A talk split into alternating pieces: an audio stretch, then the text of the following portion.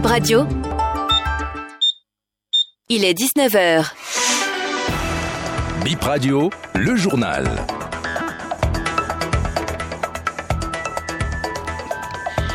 Nouveau journal, c'est le 19h, la grande édition du soir. Et tout de suite, les titres.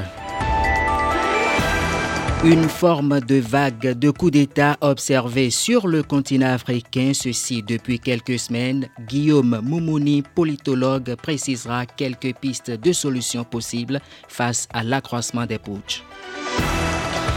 Plus de visas désormais pour les Chinois qui souhaitent se rendre au Bénin. C'est l'une des décisions prises par le président Patrice Talon en visite d'État en Chine depuis le 31 août. Avec le ministre des Affaires étrangères, vous suivrez le point de ce voyage dans ce journal. Bienvenue.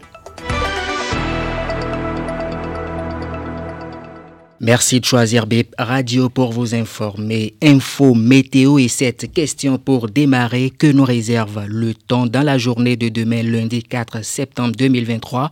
Voici pour vous les précisions avec Pierre Daco de Météo Bénin.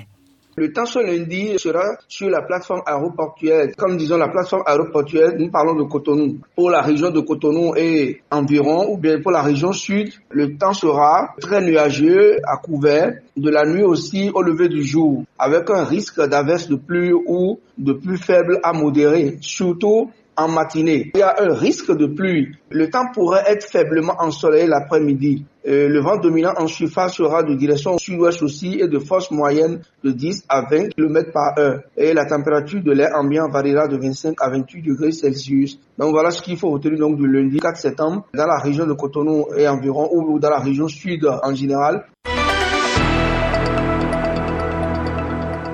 On parle à présent de la fin de la visite d'État du président Patrice Talon en Chine. On retient que les Chinois n'auront plus besoin de visa pour venir au Bénin.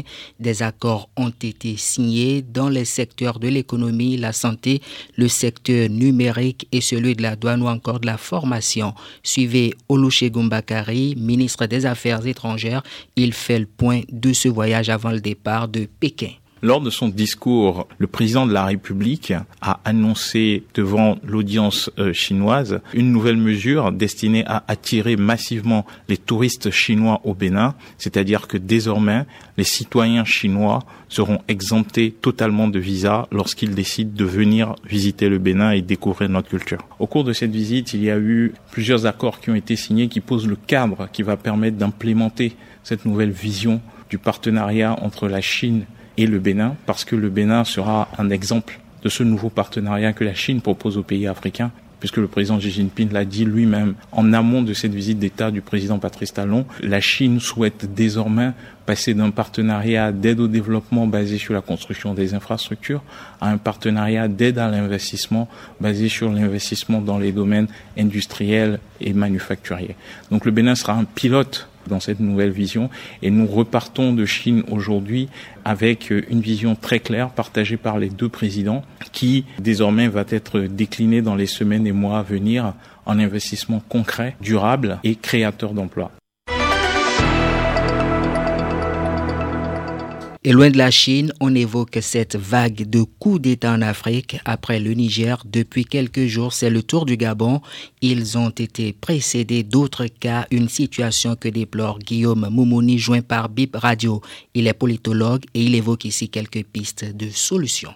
On peut dire que la démocratie euh, qui exclut et qui instaure l'injustice sociale, on doit opposer la démocratie participative qui intègre euh, les besoins et les capacités de toutes les forces domestiques. À la gouvernance euh, solitaire ou dictature développement, on doit opposer la gouvernance démocratique qui repose sur les piliers essentiels du système démocratique moderne. En un mot, euh, il me paraît euh, essentiel que les gouvernants africains aient davantage conscience afin d'asseoir le régime politique euh, sur des bases plus saines et plus durables. En sport et en plus bref, cette fois-ci, retenez ceci, la Fédération internationale de football Association FIFA sanctionne les requins de l'Atlantique et Adidia FC. Ces deux clubs béninois se retrouvent dans une situation de litige de travail. Selon la décision de la FIFA, les requins de l'Atlantique doivent verser à l'entraîneur Yelato Silou une importante indemnité. Cette somme majorée d'un intérêt annuel de 5% est calculée à partir du 6 mai 2023 jusqu'à la date complète de paiement. La décision de la FIFA oblige également Adidia FC à verser à Sori Ibrahim Kone une indemnité considérable pour rupture de contrat. La somme majorée d'un intérêt annuel de 5% est calculée à partir du 1er juillet 2023 jusqu'à la date complète de paiement il y a 8 heures. Sosten Seflemi, directeur général de Adiga FC, joint par Bib Radio, précise que les responsables de ce club n'ont reçu aucune notification de la FIFA. Ce sera tout pour ce journal. Merci à toutes et à tous. Très bonne suite des programmes à vous sur Bib Radio Cotonou.